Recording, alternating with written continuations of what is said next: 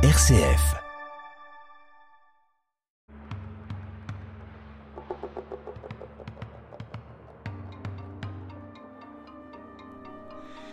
Bienvenue, chers amis, dans le buzz protestant, où l'Église protestante unie d'Orléans vous invite cette année à une série d'émissions sur le thème des animaux dans la Bible. Et pour évoquer ce sujet, les références sont nombreuses. De la première page de la Genèse à la dernière page de l'Apocalypse, les animaux, en effet, sont présents dans le récit biblique. La semaine dernière, il a été question de la colombe à l'occasion du baptême de Jésus. Et cette semaine, je suis avec euh, Christian Huy de l'Église évangélique libre de Gobert pour évoquer les grenouilles qui ont envahi l'Égypte au temps de Moïse. Bonjour Christian. Bonjour Guy. Les textes de la Bible nous amènent parfois à méditer sur des récits, surprenants, comme cette invasion de grenouilles dont vous allez nous parler. Mais pouvez-vous nous rappeler un peu le contexte de cet épisode? Oui, tout à fait. Nous allons lire le texte biblique dans quelques instants, mais peut-être qu'avant de lire, voici quelques mots sur le contexte. Le peuple juif s'était installé en Égypte à cause d'une famine. Et au début, tout se passait bien. Mais petit à petit, ce peuple a été assujetti au Pharaon et aux Égyptiens. Ils sont devenus esclaves, et on voit dans le récit biblique que le Pharaon était dur avec eux.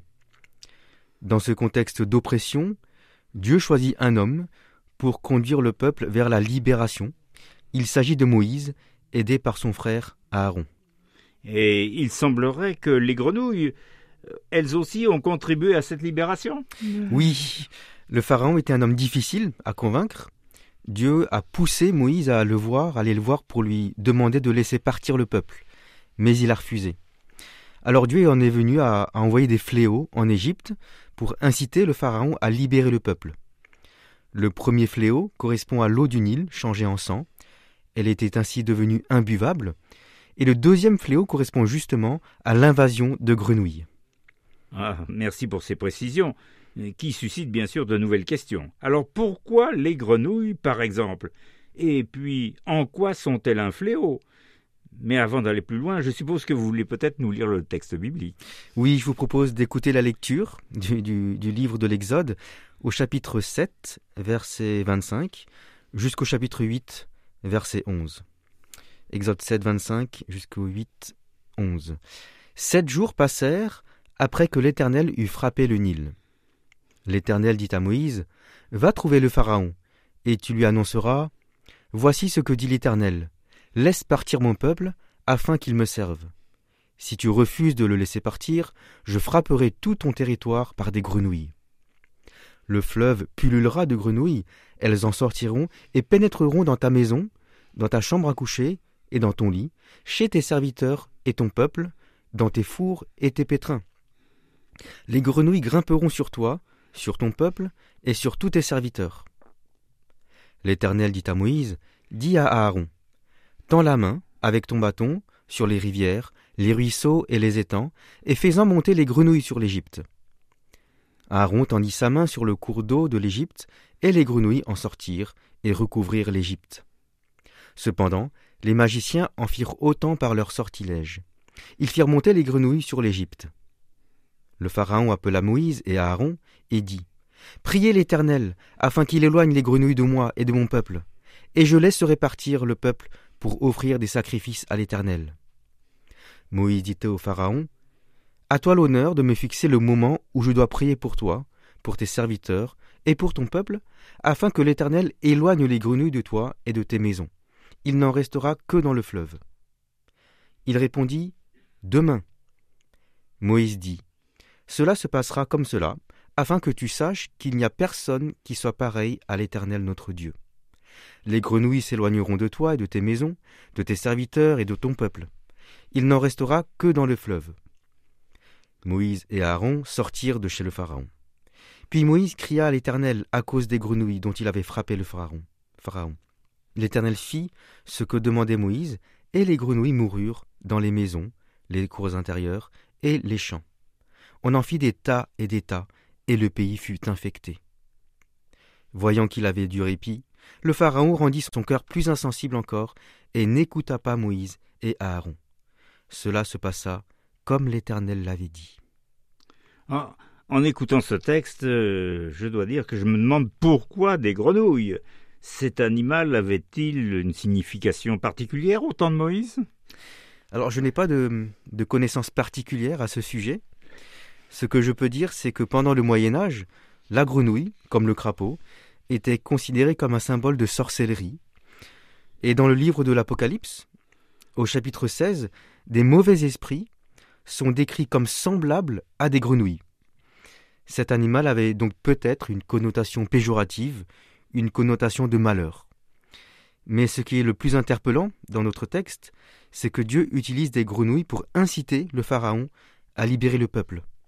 L'Éternel montre qu'il est puissant, il est maître de la nature, et que le Pharaon a intérêt à l'écouter. C'est vrai que le texte décrit cette invasion d'une manière terrifiante. Il y avait des grenouilles partout. N'est-ce pas une manière étrange de convaincre le Pharaon? Oui, Dieu utilise des moyens inattendus et surnaturels pour libérer son peuple. Par ailleurs, je pense que ce n'est pas la grenouille en soi qui est dérangeante, ce qui rend ce fléau terrible, c'est la quantité de grenouilles et leur intrusion dans la vie privée des Égyptiens. Selon le verset 28, les grenouilles se sont retrouvées dans les chambres des habitants, sous leur couverture, jusque même dans leur four. Cela a dû être horrible de ne plus avoir un espace chez soi où poser le pied, où s'asseoir, ou s'allonger, sans écraser des grenouilles.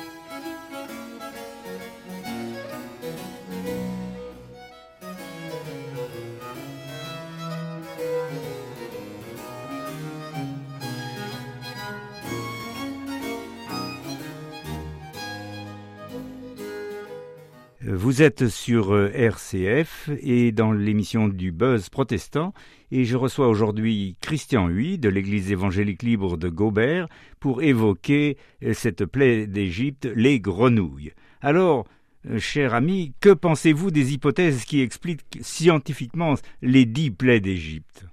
Alors effectivement, j'ai déjà lu des articles qui suggèrent par exemple que l'eau changeait en sang serait en fait la conséquence d'un volcan qui serait entré en éruption et qui aurait contaminé l'eau par des pluies acides ainsi que d'autres substances. Alors, c'est probable. Euh, ensuite, comme l'eau s'était appauvrie en oxygène, les grenouilles sont sorties du Nil, ils ont envahi les lieux d'habitation. Euh, l'éruption de volcans pourrait aussi expliquer ensuite l'invasion des moustiques, des mouches, l'apparition de maladies, etc. Alors personnellement, je ne sais pas si l'on peut affirmer avec euh, certitude ce genre de théorie, mais si c'était le cas, cela ne me dérangerait pas. Pour moi, Dieu est le créateur de l'univers, donc il est maître de la nature. Alors si pour rendre l'eau du Nil de couleur rouge, il a voulu utiliser un volcan, il aurait très bien pu le faire. Si pour faire venir des grenouilles en masse, il a dû rendre l'eau du Nil invivable pour ces animaux, il aurait pu s'y prendre ainsi aussi. La science explique le phénomène, et par la foi, je crois que l'auteur de ce phénomène, c'est Dieu. Alors Dieu est l'auteur du phénomène, mais n'est-il pas étonnant de lire dans ces récits que Dieu fait du mal à des gens, en l'occurrence aux Égyptiens? Alors c'est une très bonne question. En fait, si nous lisons les chapitres précédents dans le livre de l'Exode, nous découvrons que les Égyptiens ont commis des actes cruels envers le peuple juif, et la démarche de Dieu, c'est simplement de vouloir libérer les Hébreux de cette oppression. Depuis le début, le Pharaon, il avait le choix de pouvoir, euh, il avait le choix et le pouvoir de libérer le peuple. À tout moment, il pouvait arrêter les fléaux. mais il s'est entêté toujours de, plus en plus. Par exemple, dans, dans notre texte, le Pharaon a demandé que le fléau des grenouilles s'arrête, et Dieu a effectivement tenu sa parole en faisant mourir les grenouilles. À chaque fois, Dieu a tenu sa parole, mais pas le Pharaon. Cela montre son entêtement, sa cruauté, et aussi son rejet de Dieu. Et c'est ce qui est dit au verset 11. Euh, je le relis. Voyant qu'il y avait du répit, le Pharaon rendit son cœur plus insensible encore et n'écouta pas Moïse et Aaron. Dans les histoires comme celle-ci, l'intention de Dieu n'est pas de faire du mal à des gens, son intention c'est de mettre hors d'état de nuire les méchants et de libérer le peuple opprimé. Alors Dieu est donc attentif à son peuple, et il fait tout pour le libérer, mais agit-il toujours de la même manière aujourd'hui? C'est une très, bonne remarque, car la libération des Hébreux est souvent citée dans la Bible pour parler de notre propre libération. Selon la Bible, l'être humain sert un ou plusieurs maîtres. Il est donc esclave en quelque sorte. Ce maître peut être, un travail, une passion, un loisir ou autre chose. Alors il n'y a rien de mauvais à travailler, au contraire, il n'y a rien de mauvais à avoir des centres d'intérêt, des loisirs, mais ce qui peut être regrettable, c'est lorsque ces choses deviennent maîtres de notre vie. Et Dieu veut nous, veut nous libérer de ce type d'esclavage. Et que fait-il donc, Dieu, pour nous libérer? Alors je trouve très intéressant le verset 26 que je relis. L'Éternel dit à Moïse, Va trouver le Pharaon, et tu lui annonceras, Voici ce que dit l'Éternel, Laisse partir mon peuple, afin qu'il me serve. Dieu demande au Pharaon de libérer son peuple pour que celui-ci puisse servir Dieu. En gros, le peuple servait le Pharaon, et Dieu veut qu'il arrête de servir le Pharaon pour le servir lui. Le peuple passerait donc d'une servitude à une autre servitude. Mais servir Dieu conduit à une vie meilleure. Les Hébreux passeront d'une vie d'hommes et de femmes opprimés à une vie d'hommes et de femmes libres, libres sous la conduite de Moïse. Et aujourd'hui, ce n'est pas Moïse que Dieu suscite pour nous conduire vers la liberté, mais c'est Jésus. La Bible parle de Jésus comme étant un nouveau Moïse. Alors nous passons donc des grenouilles à Jésus. Voilà, cela paraît étrange de le présenter ainsi, mais je pense qu'il y a un lien entre cet épisode des grenouilles et Jésus. À l'époque, Dieu a utilisé son serviteur Moïse pour conduire le peuple vers la liberté. Il a aussi utilisé des grenouilles. Dieu utilise des moyens surprenants et inattendus pour libérer son peuple. Finalement, le Christ, mort sur la croix et ressuscité, c'est un plan complètement surprenant et inattendu, mais c'est bien lui, c'est bien Jésus qui nous conduit vers la liberté, vers un pays promis dans l'éternité. Merci, merci Christian pour cette euh, réflexion à partir des grenouilles dans le livre de l'Exode. Nous nous retrouvons ensemble la semaine prochaine et après les grenouilles, il sera question de sauterelles. Merci à vous, chers auditeurs, pour votre attention et merci à la technique.